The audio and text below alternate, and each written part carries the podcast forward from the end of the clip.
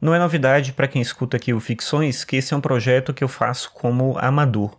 Eu não sou profissional do podcast, nem tenho intenção de me profissionalizar nessa área. Da mesma forma, quando eu escrevo no blog, eu exerço a escrita de forma amadora.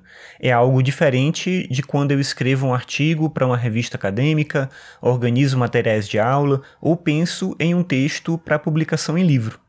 No entanto, o fato desse tipo de trabalho ser amador não faz com que eu me dedique pouco a ele. É pelo contrário, de alguma forma. Para ser bem honesto, eu passo mais tempo me dedicando aos podcasts e textos na internet do que eu devia. O certo, eu acho, né, pelo bem do meu trabalho acadêmico, era eu nem fazer mais nada disso. Eu tenho pensado um pouco nisso ultimamente, mas enfim, é uma coisa para eu decidir depois. De qualquer forma, a questão aqui para mim, nesse episódio, é o sentido da palavra amador e o que ela representa hoje. A gente costuma considerar amador um termo pejorativo. Na arte, no jornalismo, nos podcasts, se você faz algo como amador, parece que você faz errado. Ou, pelo menos, você não faz como se deveria fazer, do jeito profissional. Quando alguém diz isso é muito amador, é como se a pessoa dissesse que isso é de mau gosto ou de qualidade ruim. Só que a gente vive uma época em que os amadores e os profissionais podem conviver de maneira mais natural, isso é bom.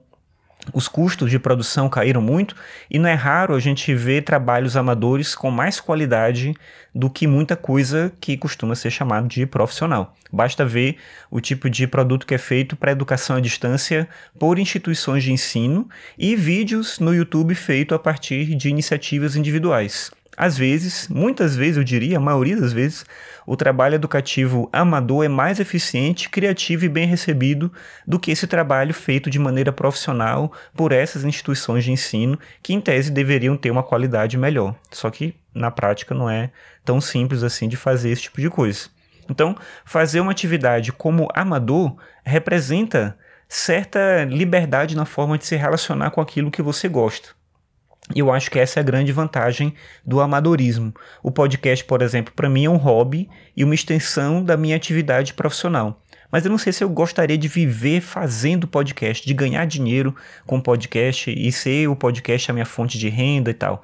Primeiro, porque é bom saber que eu posso parar quando eu quiser, sem dever nada para ninguém, e entendendo que a importância dessa atividade tem mais a ver comigo do que com quem tem acesso a ele.